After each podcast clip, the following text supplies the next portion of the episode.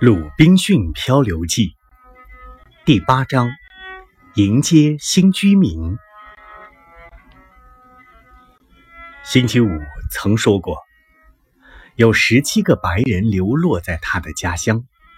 我想，如果能冒险渡海过去与他们会合，那么我们人多势众，要离开这里就有希望。这念头使我的心波动起来。于是，我和星期五马不停蹄地开始了造船的工作。说到造船，星期五比我内行得多。很快，他便找到一株很适合造船的大树。不到两个月，我们就造好了一艘能够容纳十二个人的大船。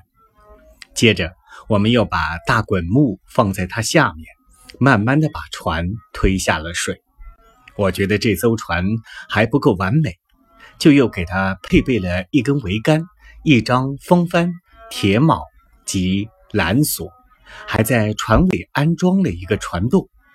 所有这一切都做好以后，我开始教星期五驾船的方法。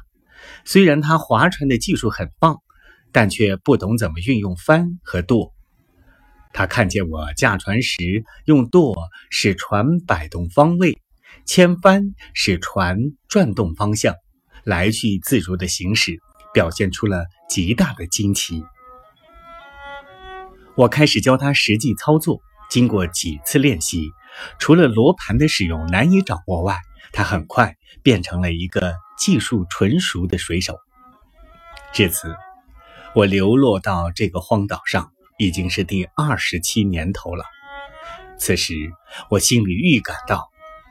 我很快就可以离开这里了。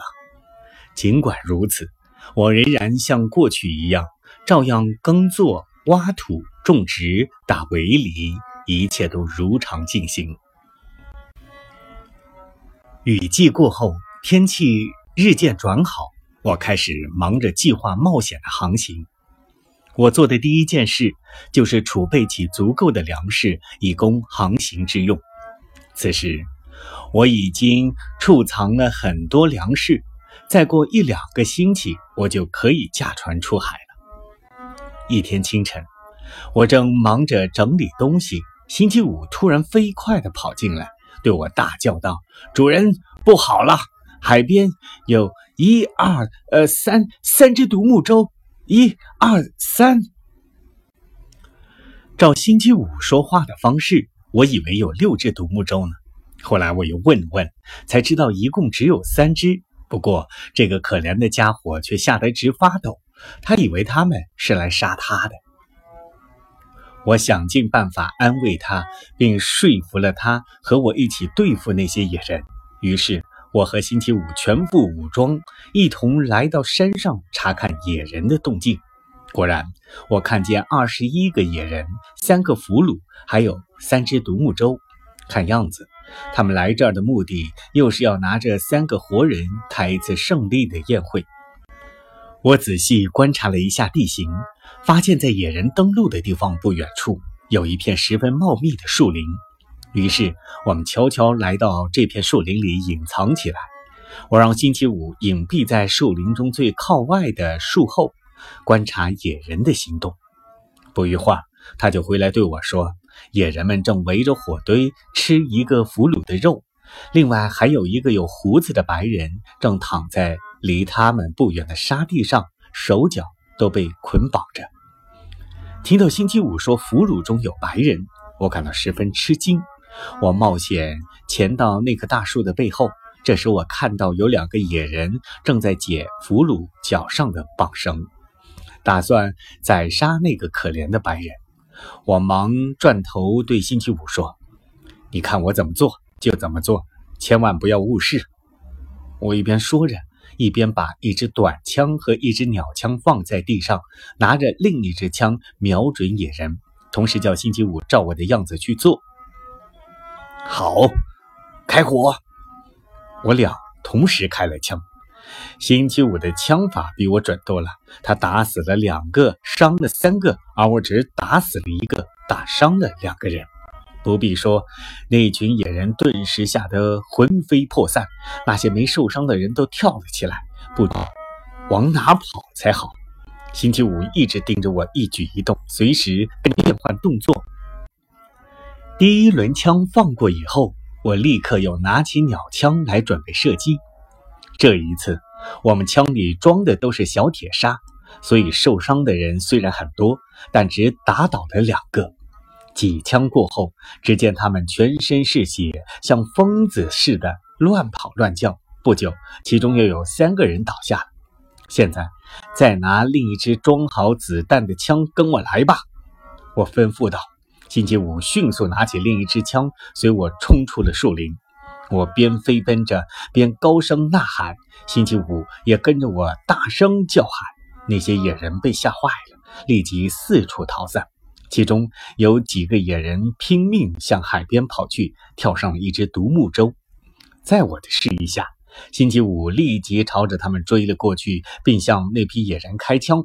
起初，我以为他把他们通通打死了，因为我看到他们一下子都倒在船里了。可是不一会儿，我又看到他们中有两个人很快坐了起来。我赶紧来到那个白人俘虏身旁，帮他松了绑。然后把他从地上扶起来。我用葡萄牙语问他是哪里人，他用拉丁语虚弱地回答我：“西班牙。”此时我已疲惫不堪，浑身瘫软。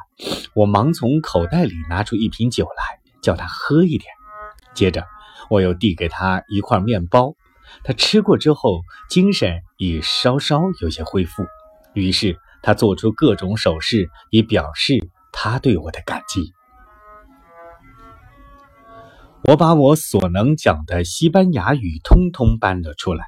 要是你还有点力气的话，就拿上这支手枪和这把刀，跟我们杀过去吧。他接过武器之后，立刻站起来，向追杀他的仇人们扑过去。不一会儿，他便砍倒了两个。这时，我又吩咐星期五把我们放在大树边的枪支拿了过来。我正给所有的枪装弹药时，忽然发现那个西班牙人和一个野人扭作一团，打得不可开交。那西班牙人虽然身体虚弱，却异常勇猛。不过那野人更是强壮无比。只见他把西班牙人扑倒在地上，并伸手去夺西班牙人手中的刀。西班牙人急中生智，松开手中的刀，从腰间拔出手枪。一枪结果了敌人的性命。经过一番恶战，除了独木舟上的那几个野人逃掉了以外，其余的野人全部被我们杀死了。不过，我担心逃跑的野人会搬来救兵，就让星期五乘独木舟去追杀他们。当我走进独木舟时，不由得大吃一惊，因为船里还有一个手脚被捆绑着的人。我立刻把捆在他身上的芦苇割断，扶他起来。不料，当星期五看见他的脸时，举动立刻变得疯狂起来，不断的亲吻他，拥抱他，然后忽然大哭大嚎起来。他拍打自己的脸和头，接着又手舞足蹈，高声歌唱，活像个疯子。星期五发疯似的闹了好半天，才逐渐平静下来，告诉我这是他的父亲。星期五父亲的出现，使我们完全忘了要去追赶那些逃跑的野人。不过，没去追击他们，倒算我们幸运，因为两个小时后，海上忽然乱起了狂风，风向刚好和野人逃走的方向相反，所以我推测他们应该连船带人都被卷入海中了。此时，星期五正忙着照顾他的父亲，我发现。星期五真是个心地诚挚的孝子。为了使父亲感到舒服些，他捧住父亲已被绑得发麻的手脚，不停地搓擦。接着，他又以飞一般的速度为父亲弄来了食物和淡水。由于星期五的父亲和那西班牙人的身体过于虚弱，无法走动，我和星期五就做了一个简易的担架。把他们两个抬回了我的住处，但是堡垒外有一座高墙，我们无法把他们带进堡垒。最后，我们只好在墙外的一片空地上搭了一个临时的帐篷，并在帐篷里铺了两张床。从这时起，我的小岛上开始有了新居民。第二天中午，我吩咐星期五杀了一只羊，砍下羊腿做成香喷喷的烤肉。我还带着面包到新帐篷去，并替他们布置了一张桌子，然后大家坐下来一起共进午餐。餐桌上。我和他们又说又笑。星期五充当我的翻译，把我的话译给他父亲和西班牙人听，因为那西班牙人已经会说他们部落的话了。在谈话中，我开始了解到，在星期五的部落确实还有十六个西班牙人和葡萄牙人。他们虽然和那些野人和平共处，但物资的供给太缺乏。西班牙人希望我能够帮助他们。那么，你们怎么会流落到那儿去的呢？我好奇地问。一言难尽。我们雇了五个葡萄牙水手，乘船准备到哈瓦那岛，把床上的皮革卸下，然后装运一些货物回去。然而，我们的船不幸失事。逃脱出来的人历尽千辛万苦，才抵达野人的海岸。虽然死里逃生，可是，在那里又要时刻提心吊胆，怕被那些野蛮人吃掉。西班牙人显得十分沮丧。难道你们没带防身武器吗？我问他。不是没带，而是我们的火药、子弹都被海水浸湿了。关于逃跑的问题，我们已讨论过多次，但是一没船，二没有造船的工具，三没有足够的食物。怎么逃？最后，他表示希望我能去拯救他们。我坦白地对他们说，我并不是没有能力把他们挽救出来，但我担心帮助他们逃离险境之后，他们会背信弃义、恩将仇报，所以我不想去冒这个险。不会的，绝对不会的。西班牙人万分肯定地说：“只要你愿意拯救他们，我敢保证他们一定会感恩戴德，随你出生入死。”他又说：“如果我愿意的话，他可以同老野人一同去见他们，同他们谈谈这件事，然后把他们的答复带回来。”他还说他一定会跟他们定好条件，叫他们郑重宣誓，绝对服从我的领导，把我看作他们的司令和船长。绝对服从我的命令。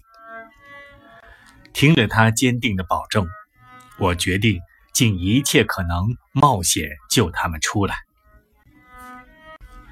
不过在此之前，我想先派那老野人和这位西班牙人渡海过去同他们交涉。可是那个西班牙人认为，根据目前的状况，等他的伙伴们过来之后，粮食一定会不够吃。所以他建议等我们有了足够的粮食之后，再去解救他的伙伴。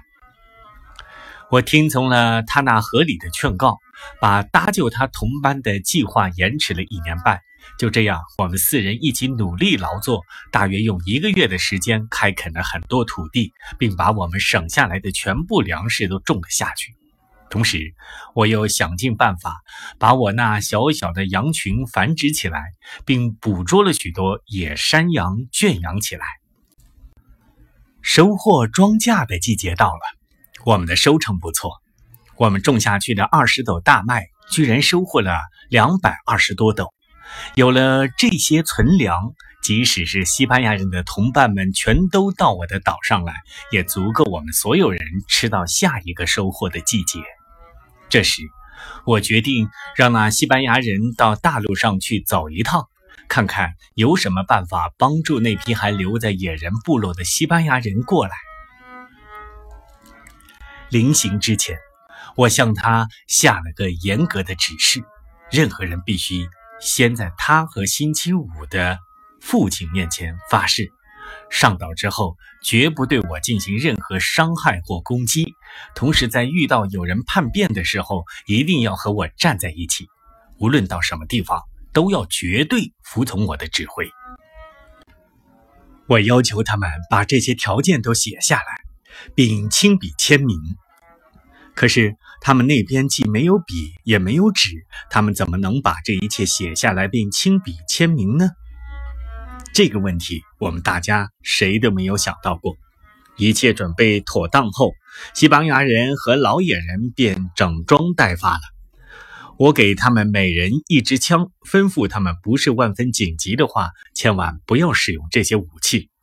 我又为他们准备了足够吃八天的粮食。于是，在一个顺风的日子，他们就满载着我的希望出发了。